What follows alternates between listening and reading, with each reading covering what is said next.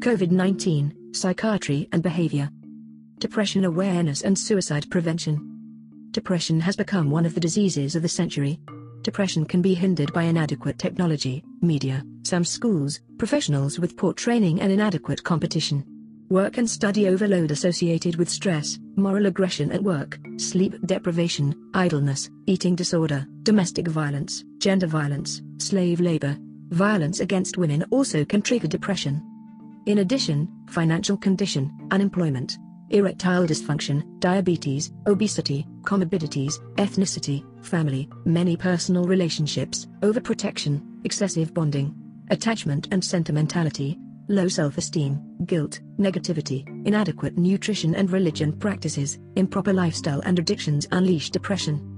Another debilitating factor includes architecture in poorly planned environments, as well as inappropriate telepsychiatry, cyberbullying, drug overdose, psychodrama, psychoanalysis and hypnosis involving crimes and violence, larceny, extortion, credit card hacking and interception of bank accounts.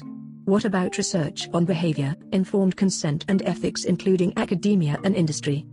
Could changes in statistics solve the problem without combating errors in malpractice and deficiency in professional training? What about electronic suggestioning, profiling, unsubstantiated medical expertise, negligence and malpractice of the judiciary and public security? As for biochemistry and histology, what is the impact of nutrition on behavior?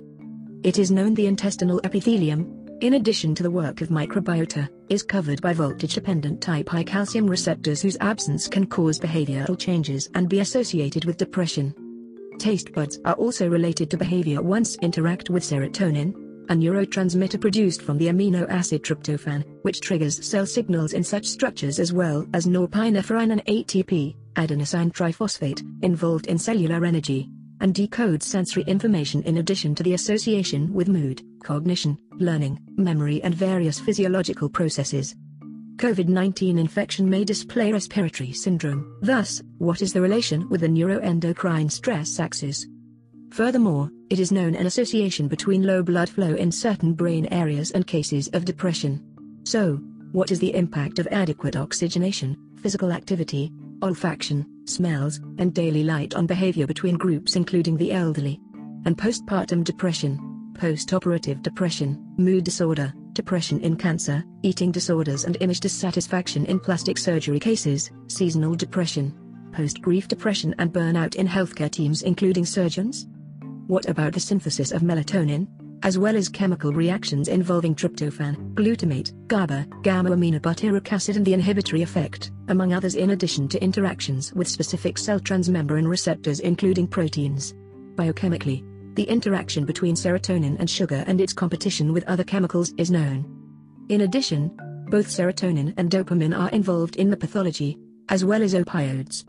What about immunomodulation, quantum physics, neurolinguistics and their impact on homeostasis and behavior? According to researchers, sensitivity to stress can be increased through the effect of interferon on brain microglia, a cell type. What about neuroplasticity and antidepressants? Can neuroplasticity be achieved by other means? And brain stimulation and biomarkers in different comorbidities? In terms of genetics, molecular psychiatry and molecular biology of depression, it is known the variable expressivity of depression between families.